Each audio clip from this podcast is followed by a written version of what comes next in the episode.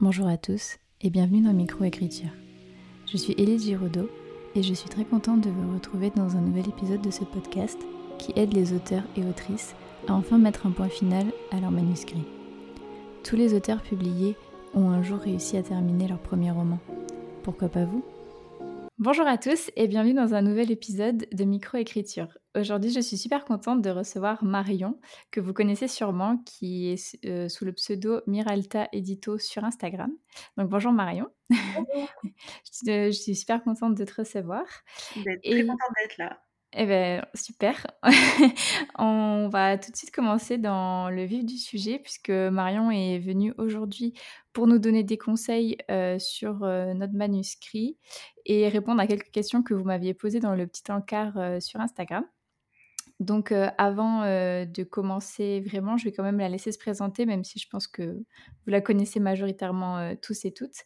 Mais du coup, Marion, je vais te laisser te présenter et nous parler un petit peu de ton parcours et de tes études et comment tu en es, tu en es arrivé pardon, là où tu en es aujourd'hui. Ok. alors, je m'appelle Marion, j'ai 28 ans. Et je suis éditrice depuis fin 2000, 2019, 2020, il me semble, fin 2020.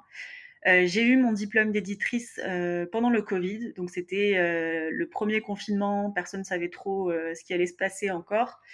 et j'ai eu mon diplôme à ce moment-là, donc un diplôme Covid et un diplôme dans une fac de province. Ce qui fait que euh, c'était un peu compliqué pour moi de me lancer. Euh, je me disais qu'il fallait absolument aller à Paris pour trouver un métier. J'avais pas envie d'aller à Paris parce que j'ai toute ma vie à Toulouse. Donc, je partais déjà avec un petit euh, handicap, disons, un diplôme Covid et puis toulousaine d'études et de. Voilà, j'habite à Toulouse. Mmh. et j'ai décidé de ne pas partir à Paris. ça a été un Paris. ça Paris, justement, je savais pas trop si, ça allait marcher ou pas. Je me suis lancée en freelance dès que j'ai eu mon diplôme. Et le 1er janvier 2021, j'ai euh, lancé euh, ma page Instagram, Miralta Edito. Euh, j'ai trouvé ce nom Miralta Edito, ça, ça vient de mon chat qui s'appelle Mira. Donc c'était un peu, un peu bon, je, je, me lançais sans trop savoir où j'allais. Euh, personne n'a lancé d'entreprise autour de moi, euh, toute ma famille est, prof, donc c'était vraiment un peu nouveau pour moi. Et je me suis lancée sur les réseaux, donc sur Instagram au début. Euh, et ça a commencé comme ça. j'ai commencé sur Instagram avec ma maman qui abonnée à moi, ma meilleure amie, et puis de plus en plus de monde. et au bout de quatre mois, j'ai pu vivre de ma passion, qui est aussi mon métier. Euh, donc euh, voilà, ça a commencé comme ça. Ok, et du coup, question super naïve, mais avec ton diplôme euh, d'éditrice, tu pouvais aussi travailler dans une maison d'édition, mais c'était un choix de ta part de monter ton entreprise. Ouais, en fait, je sais très bien que quand on sort d'une fac, alors c'est la fac de Toulouse, la fac du Mirail, quand on sort de la fac du Mirail, déjà, on part pas avec un super CV. Euh, moi, j'avais fait une licence pro au Mirail euh, parce qu'avant, mon parcours a été un peu euh, chaotique. j'ai fait un, bac scientifique, deux ans de classe prépa littéraire. j'ai pas pu passer les concours à cause de problèmes de santé. Du coup, j'ai fait une licence de géographie qui ne m'a pas plu. je me suis dirigée vers de la philo, ça me plaisait pas. Je suis partie en classe prépa commerce, ça me plaisait pas. J'ai fait deux ans d'histoire de l'art, ça me plaisait pas. Euh, et là, je me suis dit, est-ce que quelque chose va me plaire dans ma vie Et je me suis rendu compte que ce qui me plaisait depuis le début, bah, c'était lire. Euh, et que quand on aime lire, euh, en fait, on, peut participer à la création des objets qu'on aime avoir dans les mains au quotidien. Et ça s'appelle être éditrice. Et du coup, je me suis lancée dans ces études-là. J'avais 25 ans ou 26 ans quand je suis sortie de licence pro et je me suis dit, bon, on va peut-être travailler. J'ai pas continué en master, donc j'avais une licence pro de province. Je savais pertinemment que j'allais pas trouver un CDI euh, à Hachette euh, à Paris. Euh, donc si je me suis lancée en freelance, c'était aussi parce que j'étais totalement bah, je savais ce qui m'attendait. Si je me lançais à Paris, j'allais pas réussir à trouver du travail. À cause du Covid, tout le monde se faisait, tout le monde se faisait virer de son, son travail. C'était très compliqué de trouver une mmh. place. Euh, donc c'est pour ça que je me suis lancée euh, en freelance. Et finalement, je travaille quand même avec Hachette, ben, en freelance, mais j'ai quand même réussi. Voilà. Ok, d'accord. Et donc, du coup, est-ce que tu pourrais nous parler un peu plus bah, des prestations que, que tu proposes en tant qu'éditrice freelance et aussi ta manière de travailler avec les auteurs et autrices que, que tu reçois en prestation? Oui. Alors, moi, quand je me suis lancée en tant qu'éditrice, dans ma tête, et d'ailleurs c'est ce qu'on apprend dans les études d'édition, quand on est éditeur, on travaille avec des maisons d'édition. Donc au début, qu'est-ce que j'ai fait? Je me suis lancée sur les réseaux aussi par plaisir, mais je cherchais du travail dans des maisons d'édition. J'ai trouvé euh, du travail avec euh, Priva, qui est une maison d'édition toulousaine. Là, je fais vraiment euh, un peu chef de projet. On me donne le manuscrit et j'amène le manuscrit jusqu'à l'impression. Donc voilà, c'est un travail de réécriture, de coordination avec le correcteur, avec le maquettiste, avec le service de fabrication, etc. Donc ça, c'est ce que je fais avec des maisons d'édition. Donc je travaille aussi avec Hachette où je fais que de la relecture, euh, correction. Donc c'est assez varié. Et en fait, je me suis très vite rendu compte qu'il y avait une grosse demande aussi du côté des auteurs euh, qui très souvent se sentaient totalement perdus dans le monde de l'édition qui peut paraître euh, flippant et opaque. Tout à fait. ouais. Du coup, ma volonté dès le début, ça a été de, de montrer sur les réseaux qu'en fait, euh, pas forcément, que ça peut ne pas être opaque, euh, vaste et flippant. Euh, et du coup, très vite, j'ai ouvert mes services aussi aux auteurs indépendants. Donc d'un côté, j'accompagne des auteurs dans la, dans la correction, réécriture de leur texte. On travaille vraiment le texte pour qu'il soit prêt à être porté à l'édition, en fait. Et donc, à partir de là, soit je les accompagne pour trouver une maison d'édition. Donc, on, monte le dossier ensemble, euh, on choisit la maison d'édition, je les conseille euh, au mieux, quelle maison d'édition choisir, euh, pourquoi, comment. soit je les accompagne dans l'auto-édition. donc c'est vraiment de l'auto-édition, c'est pas, je suis pas une maison d'édition, ni à compte d'éditeur, ni à compte d'auteur, je suis éditrice indépendante. Donc je les accompagne dans l'auto-édition, je suis leur éditrice dans le sens où je les accompagne dans l'édition, mais je ne suis pas leur éditrice dans le sens où mon nom n'est pas marqué en bas de la couverture. C'est vraiment de l'auto-édition et je touche aucun pourcentage euh, sur leur vente. Et donc là, bah, c'est le texte, mais c'est aussi la maquette, c'est aussi la couverture, c'est la communication, euh, c'est tout ça, c'est la fabrication, comment se diffuser, c'est tout ça. C'est très vaste et très complexe. Euh, au début, j'étais toute seule. Et puis maintenant, je ne suis plus toute seule. Je travaille avec d'autres freelances que j'ai pu rencontrer sur les réseaux euh, des personnes que j'estime énormément et qui, je sais, matchent complètement avec mon état d'esprit. Euh, et donc maintenant, je ne suis plus seule. Et, euh, et, on est plusieurs à accompagner les auteurs au quotidien. Voilà. Ok. Bah, c'est bien que tu, que tu, parles de tout ça. Je pense que ça peut intéresser pas mal de monde. Enfin, moi, en tout cas, je j'en suis pas encore là dans, dans mon projet, mais je pense vraiment faire appel à tes services par la suite. moi, je, je, me dirige plus vers vouloir d'abord tenter euh, d'envoyer mon manuscrit en maison d'édition. Mais effectivement, euh, pour tout ce qui est, euh, ben justement, on en parlait juste avant, rédaction de synopsis, voilà, choisir les bonnes maisons d'édition, etc.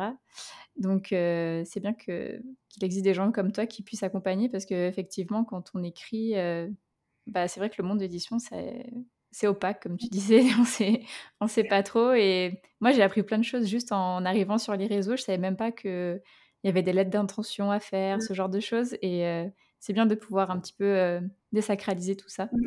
Donc voilà, super. Il y, a déjà des, il y a déjà des personnes qui accompagnent des auteurs pour trouver une maison d'édition, mais c'est des, comment on dit, des, des agents littéraires. et le problème, c'est que les agents littéraires s'intéressent uniquement aux personnes qui sont déjà connues. Donc c'est un travail qui ah existait, mais bon, ça, ça, rend pas moins opaque en fait le milieu puisque c'est des personnes qui, qui travaillent mmh. avec des personnes déjà connues, des influenceurs, des journalistes ou des personnes qui écrivent des livres qui, on sait, vont se vendre. Donc euh, mmh. voilà. Et puis ils prennent un droit d'auteur en plus. Ah d'accord. Ils prennent bah, un je... D'accord, je savais même pas. ok. Euh, donc ensuite, une petite question que certaines personnes euh, ont posée sur, euh, sur le petit encart. Il y en a, c'est revenu plusieurs fois, donc je pense que c'est des gens qui te suivent assidûment, tout comme moi. comment est-ce que tu gères ton emploi du temps de ministre? Est-ce que du coup, tu as des conseils pour s'organiser quand ben, Donc pour s'organiser en général et aussi Mmh. comment s'organiser en tant qu'auteur, autrice quand on a des études à côté, un travail à côté, etc. Ouais. Alors, premièrement, je ne gère pas tout le temps mon emploi du temps. C'est la première chose à dire. Heu, c'est-à-dire que alors au début, mon emploi du temps était bien vide, heu, comme, je te l'ai dit tout à l'heure, heu, Mmh. j'ai commencé janvier 2021. Comment dire que mon emploi du temps, c'était pas du tout un emploi du temps de ministre? J'ai touché le RSA pendant 3 mois, donc disons que ça va, j'avais le le temps de prospecter et de d'essayer de trouver du travail. Heu, mais c'est vrai que très vite, j'ai trouvé du travail et comment, je fais? En fait, je planifie énormément. Je planifie, je priorise certaines tâches par rapport à d'autres et surtout, comme je le disais, maintenant, je suis plus seule et c'est ça qui est hyper important. Heu, j'ai toujours été super solitaire, dans ma vie en général et même dans ma façon de travailler. Mais en fait, au bout d'un moment, il faut savoir s'entourer, tout simplement. Alors moi, c'est ma première salariée qui est Fanny et qui est indispensable, heu, maintenant à Miralta parce qu'elle m'accompagne sur énormément de choses. Hem, mais heu, pour les auteurs et les autrices, je pense bien évidemment à des personnes qui peuvent, écrire, des personnes, des compagnons d'écriture. Déjà, gérer un emploi du temps, c'est pas que trouver du temps, heu, c'est aussi trouver de la place dans sa tête, heu, pour réussir à écrire et à se dire: «Allez, heu, là, je fais une pause, dans mon travail ou dans mes études pour écrire». Et souvent, l'écriture, c'est quelque chose qu'on met au second plan, soit parce qu'on se dit: «De toute façon, j'y arriverai jamais, c'est pas mon métier», voilà, soit on se dit: «Je le mérite pas» et cetera et c'est toujours quelque chose qu'on repousse, qu'on repousse et en fait, il faut c'est hyper important. Il faut réussir à à pousser un peu les murs et réussir à se bloquer des plages horaires à l'avance, heu, pour écrire, absolument et heu, c'est ça le plus difficile. Heu, alors j'ai testé, c'est pas une bonne idée, grignoter sur ses heures de sommeil, il faut pas faire. Mmh. Heu, ça marche pas. On n'est pas plus efficace après. Mais c'est vrai que s'organiser, en fait, c'est s'organiser à l'avance. La clé, c'est de faire des plannings. Alors c'est pas très original, hein, désolée, j'ai pas de de de formule magique, mais c'est vrai que c'est ce qui marche, heu, pour moi, prioriser les tâches, heu et du coup avoir des personnes à qui on parle, euh, à qui on, avec qui, lesquels on discute et qui peuvent euh, permettre de se décharger un peu mentalement de choses qui sont pas forcément très cool et qui sont des freins euh, à l'écriture. Ouais, j'entends. OK. Mais je suis d'accord sur le ne pas prendre sur les heures de sommeil parce que Ouais. j'ai essayé aussi et ça déjà ça on est crevé, on fait pas forcément du bon travail, heu, que ce Ouais, soit l'écriture ou le travail, heu, de base et heu, après c'est un cercle vicieux et ouais, exactement. je je suis bien d'accord. Alors du coup là, on va passer à des questions un petit peu plus, précises sur, les manuscrits que tu reçois. Donc, la première, ce serait quelles sont les erreurs, heu, les on va dire les plus grosses erreurs que tu vois le plus souvent quand tu reçois un manuscrit? Donc c'est au sens large, hein, ça peut Mm. être, je sais pas, dans l'écriture, dans la Ouais. présentation, n'importe quoi. Heu et comment du coup les éviter? Si tu peux nous donner des conseils sur ça aussi? Euh, je pense qu'il y a une différence euh, à faire entre les manuscrits que je reçois moi, qui suis une sorte d'intermédiaire entre les maisons d'édition et, euh, et les auteurs, et les manuscrits que reçoivent les, et les éditeurs, pardon, euh, et les manuscrits que reçoivent directement les maisons d'édition, donc les éditeurs au sens large. euh, euh, parce que moi, il n'y a pas tellement d'erreurs en fait que je remarque dans ce qu'on m'envoie, puisque euh, je suis là pour accompagner et, et aider à corriger les erreurs. Mais par contre, je peux te parler des erreurs que les maisons d'édition voient le plus souvent et, Mmh et- et comment les, les- les éviter du coup. Déjà, première chose, c'est vraiment la forme euh, qui en dit énormément sur l'auteur. Bon, je sais pas si tu vas le garder au montage du coup, mais mettons au sauté. Donc, Nous revoilà. nous revoilà. Euh, je parlais de, de- de manuscrits et de pourcentage. Je disais que oui, que souvent on, on disait que 1% des, des manuscrits étaient acceptés et que du coup on avait 1% de chance d'être accepté en maison d'édition. Euh, mais en fait, c'est pas trop euh, une histoire de chance. Euh, vous avez 1% de chance d'être accepté si jamais vous envoyez votre manuscrit au hasard à une maison d'édition au hasard avec un mail écrit à l'arrache. Si vous prenez le temps de bien suivre les indications, de bien présenter votre manuscrit comme il faut, d'écrire une chouette lettre d'intention, de bien fignoler votre mail et de suivre les indications de la maison d'édition qu'elle laisse en général sur son, sur son site, ben là, vous n'avez pas 1% de chance, vous avez bien plus de chance. je sais, parce que je l'ai déjà entendu et vu, qu'il y a des éditeurs qui bossent en maison d'édition qui arrêtent de lire au bout de deux paragraphes parce qu'il il y a trop de fautes. Ça, c'est à la fois bizarre et normal dans le sens où on s'attend à ce que quand on envoie notre manuscrit à une maison d'édition, il soit pas parfait, euh, parce que c'est le boulot du correcteur et de la maison d'édition de corriger. Mais euh, dans la réalité, ce qui se passe, c'est que euh, moins la maison d'édition travaille, mieux elle se porte.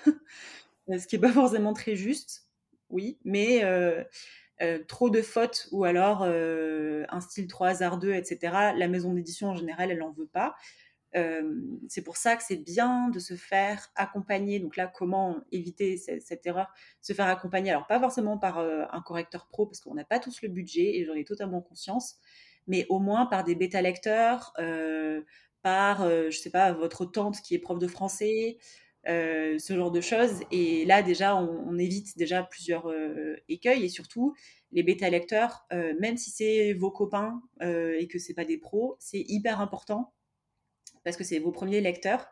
Euh, et euh, c'est très important de ne pas rester seul et de ne pas faire les choses dans son coin. Même si parfois on a un peu peur de dire à sa famille qu'on écrit, euh, on a peur de dire, de montrer certaines scènes à des amis parce qu'on a un peu honte, etc. en fait, il faut le faire. Et de toute manière, si vous voulez présenter votre manuscrit en maison d'édition, c'est qu'il sera un jour lu par des inconnus, donc c'est quelque chose qu'il faut faire en règle générale. Mais ça, c'est la, ouais, une erreur que je vois souvent. Après, une autre erreur, en fait, qui n'en est pas vraiment une, mais c'est très très souvent le cas.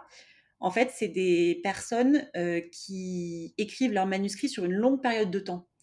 Et donc, ils ont commencé leur histoire quand ils avaient 17 ans, et puis ils reprennent l'histoire après le bac à 19 ans, et plutôt que de réécrire le début, ben, on, hop, on revient là où euh, il y a eu la coupure, comme nous tout à l'heure. On revient là où il y a eu la coupure et puis on continue d'écrire. Et, euh, et, en fait, on n'a pas envie de retoucher, soit parce qu'on n'a pas envie, parce qu'il faut réécrire, c'est lourd, c'est voilà, on veut pas. Mais en fait, il faut le faire absolument parce que ce genre de coupure, on le sent mmh. directement. Euh, et moi, de toute façon, je le dis aussi aux auteurs et autrices que j'accompagne, je sens quand il y a eu une coupure ça se voit que quelqu'un, enfin que la personne avait 17 ans puis 19 ans, euh, c'est quelque chose. Euh, et la réécriture, c'est pour ça que c'est quelque chose de très très important. Euh, bien souvent, les personnes, alors très souvent, les, auteurs ne réécrivent pas avant d'envoyer en maison d'édition. C'est pour ça que si vous réécrivez, faites attention, chouchoutez votre manuscrit, vous n'avez pas 1% de chance, vous en avez bien plus. Mais bien souvent, il y a zéro réécriture. Et euh, ben, on sent que la personne était énervée ou fatiguée quand il a écrit tel paragraphe. Euh, ça, se sent, quoi. Donc, euh, c'est pour ça que la réécriture est hyper importante.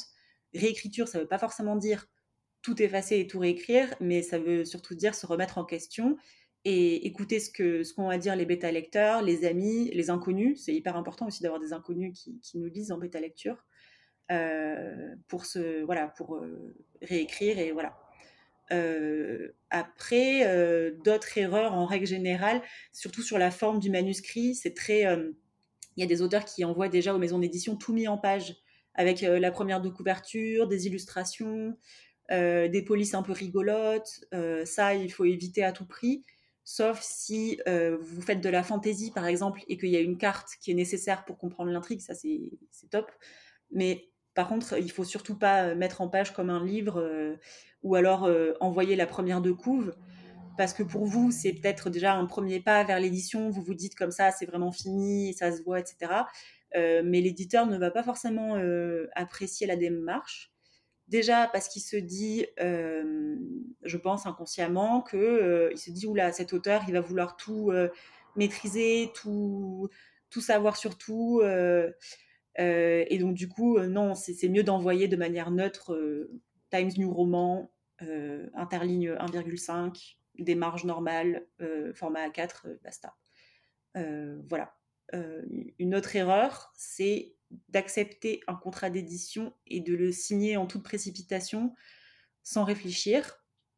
je pense qu'on a tous plus ou moins reçu des mails de, des éditions Baudelaire, des, maisons d'édition à, compte d'auteurs qui sont de pures arnaques, qui font très plaisir et qui font du bien au moral quand on le reçoit sur le coup.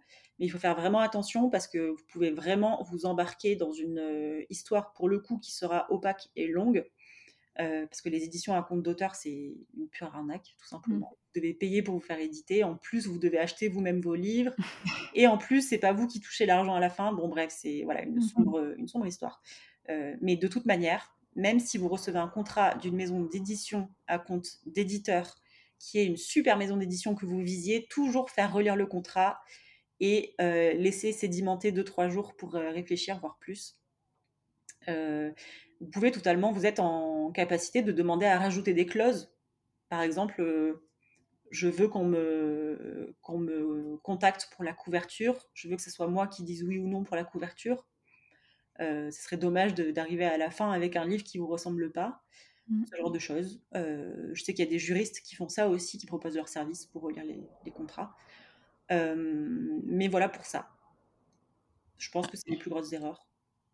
Ok. Et toi, toi tu fais ça, euh, relire les contrats, ou c'est pas dans, dans, tes prestations? Je le fais de manière euh, bénévole quand c'est des amis qui m'envoient. en général, quand il y a des trucs un peu opaques et que j'arrive pas à trouver, je renvoie vers un juriste de profession et notamment Elvire sur Instagram qui s'appelle Elvire Beaucharon qui s'appelle Livre tiré du bas l'égalité. Euh, elle est euh, juriste en droit de l'édition et de l'auto-édition et elle, elle est très calée et elle peut faire ça, relire votre contrat d'édition et donner son, son avis. Ça, elle peut le faire. Voilà. Ok, du coup, bah, je le mettrai dans le, dans le lien du, en dessous du podcast. Et euh, petite question euh, purement personnelle, est-ce que, euh, donc tu disais tout à l'heure que si on écrivait de la fantaisie, qu'il y avait une carte qui était utile, ça c'était pas mal de le joindre. Est-ce que par exemple, si on a des, des enfin comment dire, on a des familles un peu à la Game of Thrones qui ont leurs emblèmes, est-ce que ça c'est, si on les a dessinés nous-mêmes, est-ce qu'on peut le joindre ou est-ce que ça, ça fait partie des trucs qu'il vaut mieux pas envoyer non plus? Oui, ça peut être intéressant les, emblèmes, c'est intéressant. Pareil, si vous avez un, arbre généalogique, ça peut être chouette aussi. Euh, oui, les emblèmes, c'est chouette. Par contre, les, illustrations euh, calées entre deux pages euh, qui ne servent pas vraiment à mmh. faire comprendre l'histoire, non. Mais oui, les emblèmes, les cartes, ça, ça fait comprendre et avancer l'intrigue, donc c'est plutôt bien. Et puis ça montre que vous avez une réflexion ultra poussée sur votre monde en règle générale. Euh, et ça, c'est très apprécié. Euh, donc euh, oui, totalement. Même si vous parlez à un moment donné d'un emblème, d'un symbole, ça peut être bien de l'intégrer au manuscrit en, en partie. ouais. Et en général, d'ailleurs, pour la fantaisie, je recommande toujours aux auteurs de mettre un glossaire à la fin, souvent parce qu'il y a des mondes avec des, des, des personnages, euh, souvent des humains, mais des personnes autres qu'humaines, mmh. euh, ou alors du, vocabulaire spécifique, plutôt que de mettre en note de, bas de page, ça peut être chouette de faire un, glossaire, euh, parce que c'est vrai que quand on n'est pas encore dans votre monde et que on doit parcourir le manuscrit pour avoir un premier avis, c'est chouette d'avoir un glossaire. Ok, je note tout de suite. Glossaire. ok, je vais rajouter ça, très bien. ok et du coup, bah, dans la continuité de ce qu'on était en train de dire, du coup, que lisent les maisons d'édition en premier? Est-ce qu'elles lisent le manuscrit? Est-ce qu'elles lisent juste le premier chapitre et, ou le prologue Elles savent déjà si ça va le faire ou pas? Est-ce qu'elles lisent la lettre d'intention, le synopsis? Est-ce que tu peux nous éclairer là-dessus? Ouais. Alors, je peux pas parler au nom de tous les éditeurs parce que j'imagine que tout le monde a ses, petites habitudes. mais d'après ce qu'on m'a dit et ce que je sais, mmh. souvent, ça commence par le mail. Alors, euh, le mail doit être très bref, très euh, poli et très bien construit. Euh, commencez pas à vous embarquer dans le mail en disant que c'est la meilleure maison d'édition du monde, que vous adorez les, derniers livres qui ont été édités, que ta ta ta ta, ta c'est trop. Le mail, mmh. soyez, juste extrêmement concis, clair et voilà, clair, mmh. en disant vous trouverez si joint mon manuscrit, le synopsis en page 2, le glossaire en page ta, à la fin de mon manuscrit, la lettre d'intention ci-jointe, et puis, euh, si vous voulez aller plus loin, euh, les, les, blasons, euh, ta, En tout cas, listez ce que, ce que vous envoyez. voilà, dites que vous êtes très heureux de présenter ce manuscrit et c'est tout. Et c'est dans la lettre d'intention où il faut un peu plus s'étaler. La lettre d'intention, elle ne doit pas durer, elle doit pas faire plus d'une page en général. et ça, c'est lu attentivement. souvent, il y a des éditeurs qui ne vont pas plus loin que la lettre d'intention. Euh, pourquoi? Parce qu'ils se rendent compte que déjà l'écriture est bancale dans la lettre d'intention, ce qui est extrêmement dommage parce que vous avez mis 5 euh, ans à écrire un manuscrit et les éditeurs vont pas plus loin. Ça, c'est vraiment bête euh, mmh. pour eux et pour vous et pour tout le monde, je trouve. mais cette lettre d'intention, voilà, ça montre à quel point elle est hyper importante. Et puis, il y a des éditeurs qui lisent le premier chapitre et qui ne vont pas plus loin que le premier chapitre soit parce qu'il est mal construit, soit parce qu'on se rend compte que c'est trop bancal. Euh, voilà. Euh, et puis après, il y a des éditeurs, s'ils sont arrivés jusque-là et qui sont toujours intéressés, qui lisent entièrement. Donc ça montre à quel point il faut vraiment être hyper précautionneux sur euh, le mail, puis la lettre d'accompagnement, le synopsis s'il y en a besoin, et le premier chapitre. Mais c'est ce qu'ils lisent en premier, ça c'est sûr. Euh, et après, euh, s'ils vont plus loin, souvent ils prennent des notes. Donc c'est chouette d'envoyer le manuscrit soit juste recto, soit avec une marge un peu plus importante ou un interligne plus important parce que l'éditeur va euh, gribouiller sur votre manuscrit. donc voilà. D'accord, ok. Et du coup, imaginons on a franchi toutes ces étapes. Qu'est-ce qui fait un bon premier chapitre, à ton sens? Euh, on a appris à l'école que le premier chapitre, euh, ça doit être la situation initiale, euh, en expliquant quels étaient les personnages principaux. donc souvent, moi, les premiers chapitres que je lis, c'est une scène de la vie quotidienne avec les personnages principaux, comme ça on apprend à les connaître, et puis ça, on rentre dans l'intrigue après. Et ça, à mon sens, c'est à éviter totalement. Un bon premier chapitre, c'est un chapitre, euh, on ouvre le manuscrit et on rentre directement dans l'action. Euh, et c'est ça qui est hyper intéressant et qui est prenant. Et puis, on peut très bien rentrer dans l'action, être en plein dedans et apprendre à connaître les personnages justement parce qu'ils sont, par exemple, en difficulté ou parce que bah, parce qu'ils sont dans l'action. Et à mon sens, éviter à tout prix les premiers chapitres un peu plan-plan euh, voilà, on apprend à connaître euh, le personnage principal parce qu'il se croise un miroir et du coup on le voit dans le miroir. Ça c'est ultra vu euh, et revu et en général ça plaît pas quoi. donc un bon premier chapitre, ouais, c'est un chapitre où on commence dans l'action ou alors encore mieux dans la difficulté. débuter un, un, roman sur une scène de combat par exemple, c'est toujours hyper riche. voilà. Ok, parfait. Je, je suis contente que tu dises ça. ok, très bien. Euh, et du coup, parce que je pense que j'ai dans les questions, en fait, tu as répondu à pas mal de questions que j'allais te poser euh, dans la même question. Euh, ta, ta, ta. Et du coup, bah, donc, je vais passer à la dernière question à, te poser qui, était, qui avait été posée, qui est comment choisir une maison d'édition? Dans le sens où euh, effectivement, il faut que ce soit une maison d'édition euh, dont la ligne éditoriale correspond au genre de manuscrit qu'on va envoyer. Mais souvent, sur leur site, pour avoir déjà fait le tour, c'est pas très très clair. Donc, est-ce que tu aurais d'autres euh, astuces pour qu'on puisse savoir si notre manuscrit peut correspondre ou pas? Pour choisir les maisons d'édition, alors moi ça c'est une prestation que je propose aussi. J'ai un e-book avec euh, toutes les maisons d'édition sérieuses à compte d'éditeur euh, et avec des tags, donc euh, ce qu'ils éditent comme genre. et c'est vrai que l'accompagnement, déjà choisir ces maisons d'édition, c'est hyper compliqué. souvent, on a tendance à envoyer un peu au plus large, et ça, c'est un truc à pas faire. Déjà parce que ça coûte cher. Si vous, imprimez votre, votre manuscrit x10, ben, ça commence à être un coût quand même, hein, surtout si vous écrivez des gros pavés. donc oui, pour choisir sa maison d'édition, en fait, le top du top, c'est d'aller en librairie, se balader et chercher des livres auxquels on aimerait que notre livre ressemble. et en général, on tape juste quoi. Si vous écrivez, alors je reviens encore et toujours sur la fantaisie. Je vais prendre un autre exemple. Si vous écrivez de la romance, vous allez en librairie et vous cherchez des livres qui, vous plaisent et qui, d'après vous, sont un peu dans le même genre que votre livre. Vous notez la maison d'édition, qu'elle soit connue ou pas. Puis regardez aussi dans votre bibliothèque d'ailleurs, hein, ça se trouve, vous avez des livres aussi qui, correspondent à ce que vous aimeriez publier plus tard. Euh, en général, dans les sites des maisons d'édition, on comprend un petit peu ce qu'ils éditent quand même. Euh, soit parce qu'ils ont des collections, soit parce que c'est plus ou moins dit. Euh, mais pour choisir sa maison d'édition, en fait, le top du top, c'est vraiment avoir des livres qu'on aime et voilà, on aimerait que ça, ressemble à ça. Maintenant, ça c'est dans le, le plus beau des mondes et un monde parfait. dans la réalité, c'est vrai qu'on n'est pas souvent à ce stade-là. Mais euh, ouais, trouver une liste de maisons d'édition, essayer de voir si ça colle.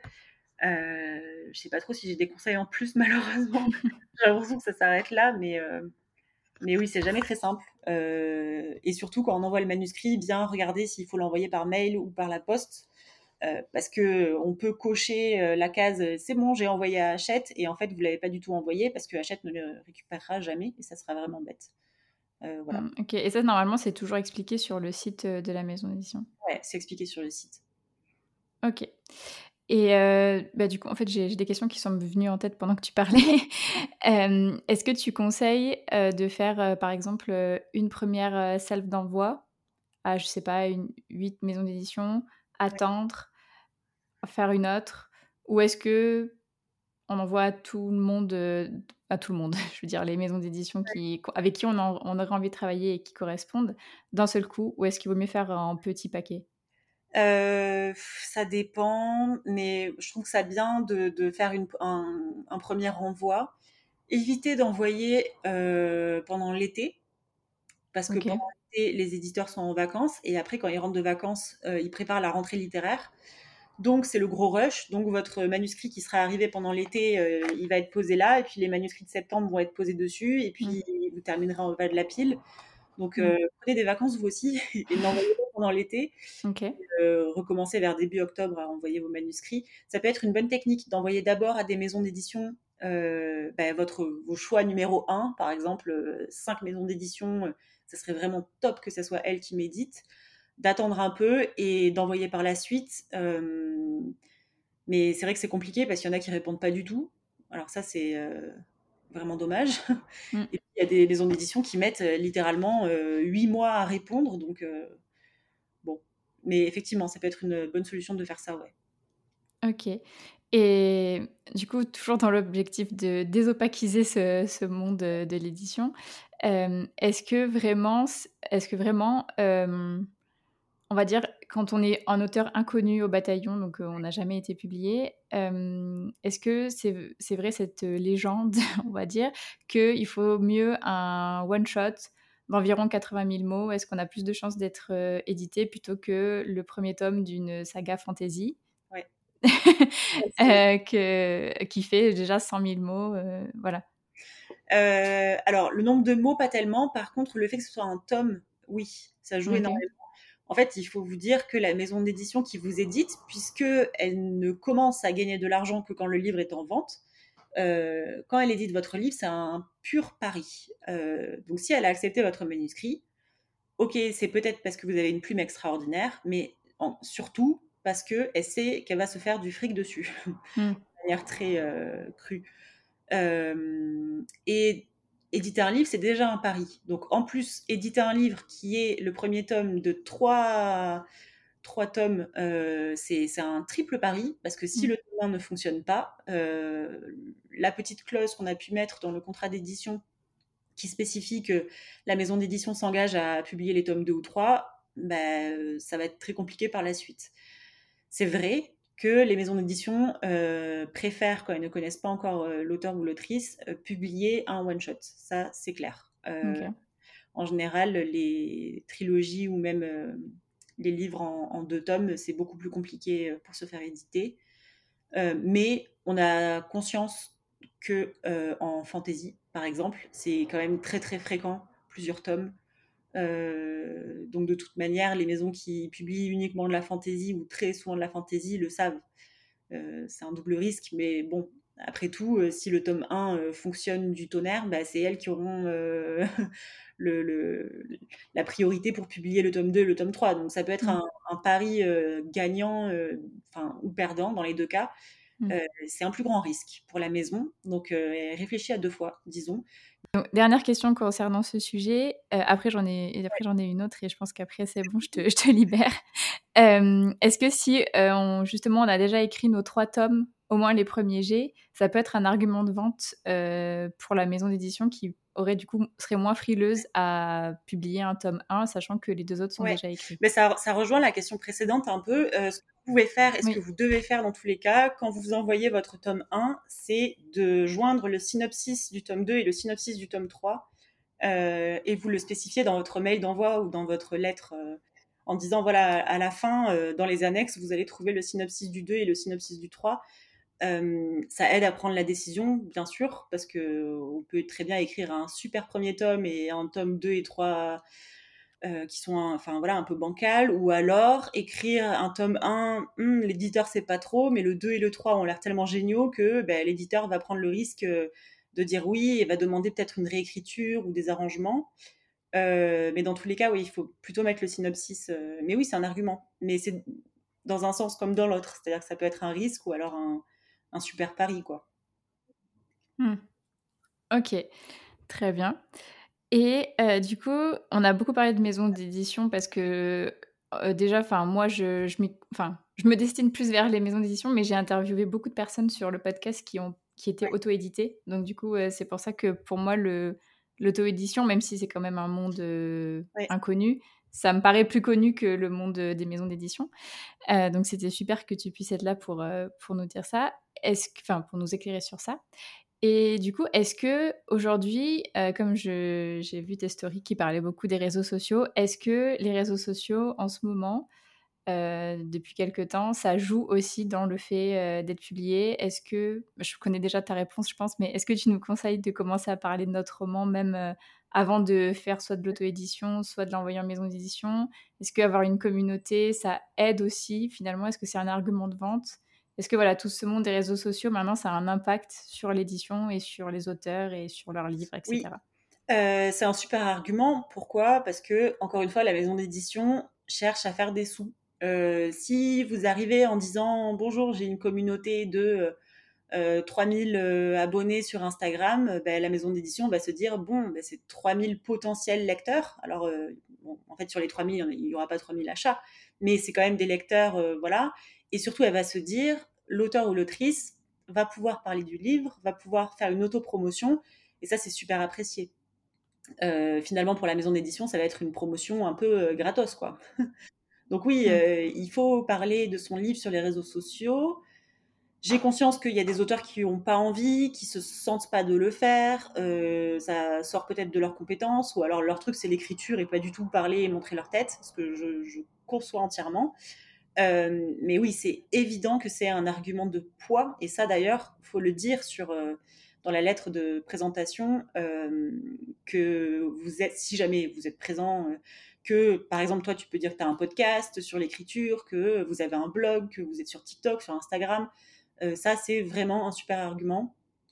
et ça joue énormément sur les ventes, ça c'est clair. après, je ne sais pas si tu as déjà entendu parler de cette histoire il y a une, euh, une coach d'écriture anglophone récemment, enfin ça, ça, date un peu, je crois, de deux ou trois mois. Euh, c'était une coach d'écriture ultra célèbre sur les réseaux sociaux euh, et qui en fait du coup bah, coachait des personnes, c'était assez onéreux d'ailleurs ses services, et qui a sorti son premier livre qui était un espèce de livre romance fantasy, un peu romance fantastique, et son livre euh, a été un flop parce que tout le monde l'a acheté et en fait apparemment son livre était vraiment pas bon. Et elle s'est fait détruire sur les réseaux sociaux euh, parce que tout le monde disait mais en fait euh, elle suit pas du tout les, les conseils qu'elle prodigue tout le monde trouvait que son livre était atroce mal écrit mal construit etc et elle elle a dû il me semble se retirer des réseaux sociaux parce que elle s'était fait détruire sur ça il faut avoir conscience que dans un sens comme dans un l'autre dans l'autre, les réseaux mmh. sociaux, ça peut construire énormément comme détruire. Euh, et même mmh. si vous faites euh, votre vie, si vous êtes présent sur les réseaux sociaux juste comme ça, en racontant des choses, même si vous dites pas du négatif, vous pouvez vous prendre du négatif dans la face, ce qui est pas forcément toujours très agréable. moi, ça m'arrive de temps en temps. Euh, donc ça, il faut avoir, en avoir conscience aussi. Et surtout, les réseaux sociaux, ça permet aux gens d'être extrêmement critiques. Pourquoi? Parce qu'ils sont cachés derrière un pseudo et, et derrière leur Mmh. téléphone ou leur ordi. Donc, les critiques, notamment sur les livres, vont être peut-être un peu acerbes ou alors très enthousiastes. mais de toute façon, quand on est auteur ou autrice, il, il faut quand même avoir beaucoup de courage, hein, en règle générale, parce qu'on passe par beaucoup de choses. Mmh. c'est pas de tout repos de publier un livre, que ce soit en auto-édition ou même maison d'édition, c'est extrêmement éprouvant. Mmh. Mais oui, pour répondre à ta question, les réseaux sociaux sont vraiment Mmh. un, un, très bon moyen de se faire connaître, d'avoir des lecteurs et de trouver une maison d'édition. Il y a une autrice, il y a plusieurs auteurs-autrices à qui c'est arrivé, qui ont cartonné grâce aux réseaux sociaux sur leurs livres auto-édités par Amazon euh, et qui ont été repérés comme ça par des maisons d'édition qui les ont contactés pour euh, un rachat de droits. Euh, ah oui. Donc oui. Ouais. Mmh, ok. Mais c'est vrai que j'avais pas vu ça dans le sens, dans le sens inverse. C'est bizarre. Moi qui suis toujours qui, qui suis plutôt pas confiance en moi, c'est vrai que j'avais jamais pensé à ça. Genre, tout le monde achète mon livre et en fait, tout le monde le Ah. déteste. Ah. c'est vrai que ça fait un petit peu flipper dans le coup. Attends, j'aurais préféré qu'Internet saute à ce moment-là. pas détruire ta confiance en toi, c'est pas trop l'objectif. Non, non, non, mais c'est vrai que j'avais pas pensé à, ce, à ça dans ce sens-là, mais euh, ouais. Non, okay. mais. Non, parce que c'est vrai que j'essaie de. Enfin, je suis contente, je fais mes trucs, ça marche plutôt bien, entre guillemets, euh, en ce moment. Mais c'est vrai que je m'étais jamais dit ça, ouais, peut-être un jour tu vas être acceptée. Puis en fait. Non, mais. Euh... Non, bon, on n'y pense pas dans ce sens-là. Non, c'est de positif. Une maison d'édition, hein. en général, c'est qu'ils croient en ton, en ton Donc, à oui, moins oui. que ton livre soit extrêmement polémique et parle, je sais pas moi, d'avortement, d'antisémitisme, de pédopornographie et de, de, enfin bon voilà, euh, en général, euh, voilà, mais c'est souvent les, les sujets clivants euh, et, et, de l'actualité qui, qui, cristallisent les, les, critiques, on va dire. Mais bon, je veux pas non plus, c'est pas trop l'objectif. non, non, mais j'ai compris ce que ouais. tu voulais dire. Mais c'est vrai que effectivement, on... dans un sens comme dans l'autre, ça peut être soit positif, soit négatif. Ouais. Donc, Ok, bah, je te remercie beaucoup. J'ai plus, de... j'ai plus de questions. Euh, je suis super contente que tu aies pu répondre parce que j'ai rajouté mes petites questions perso. Donc j'espère que d'autres se les, se les poser, que ça pourra aider d'autres personnes. Euh, franchement, je suis... j'y vois un peu plus clair euh, dans... par rapport au monde de, de l'édition puisque c'est le monde des maisons d'édition en général, euh, puisque c'est vers là que je me dirige dans un premier temps. Si effectivement je suis jamais acceptée, je je pense m'auto-éditer parce que je j'ai vraiment envie que mon roman voit le jour. Mais, euh, mais du coup, en tout cas, merci beaucoup d'avoir pris ce temps-là euh, pour, pour nous répondre. Et en général, je laisse toujours l'invité euh, dire un petit mot de fin, si tu as envie de dire quelque chose, que ce soit sur toi, sur tes prestations, un petit mot d'encouragement pour euh, les auteurs-autrices, n'importe quoi. si tu as envie de dire quelque chose. Si tu n'as pas envie, bah, tu peux me le dire aussi. Dire, en fait, il faut que je dise quelque chose de super euh, motivant et intelligent. Euh, et bien sûr, sur le coup, je sais pas trop quoi dire. Mais euh, du coup, je sais pas. Tu peux dire que tu veux pas et je couperai au montage. J'essaie de toute façon. Troisième coupure. de coupure en ce moment. Non, mais juste peut-être, ouais, croyez en ce que vous écrivez et pensez, pensez à partager aussi ce que vous faites. Dites-vous que vous, ce que vous écrivez, euh, ça peut paraître hyper intime et, comme un texte qui vous appartient, mais pensez aussi à tous les, les lecteurs derrière qui, vont peut-être lire votre livre euh, en se disant que c'est leur euh, nouveau livre préféré. Euh, vous, si vous êtes mis à écrire, c'est sans doute parce qu'à à, l'origine, vous êtes des lecteurs assidus et que c'est comme ça que vous avez découvert, euh, l'écriture. Euh, Dites-vous que peut-être plus tard, il y a des gens qui vont avoir envie d'écrire parce qu'ils ont lu votre livre. Euh, c'est une chaîne qui ne se termine jamais. Et c'est ça qui est chouette dans, la lecture et l'écriture. Oui, bah, c'est vrai que ce serait génial si un jour quelqu'un lisait mon livre et se disait moi aussi je vais écrire un livre. C'est vrai que c'est je pense que c'est un, rêve de beaucoup d'auteurs. Et euh, ok, bah, je te remercie beaucoup pour ton petit message de fin et je te remercie encore infiniment pour euh, ta présence. Et je vous souhaite à tous et à tous une très bonne journée ou une très bonne soirée, suivant quand est-ce que vous écoutez le podcast. Merci beaucoup à tous pour votre écoute. N'hésitez pas à noter le podcast sur la plateforme sur laquelle vous l'écoutez et à y laisser un commentaire si vous le pouvez. Cela m'aide énormément au référencement et à faire connaître le podcast. Si vous voulez venir témoigner d'une expérience qui vous est arrivée en tant qu'auteur ou autrice, ou bien nous faire part d'une difficulté que vous avez réussi à surmonter pour l'écriture de votre premier jet, n'hésitez pas à m'écrire sur Instagram ou bien à l'adresse mail elise.giraudot.contact.gmail.com. À bientôt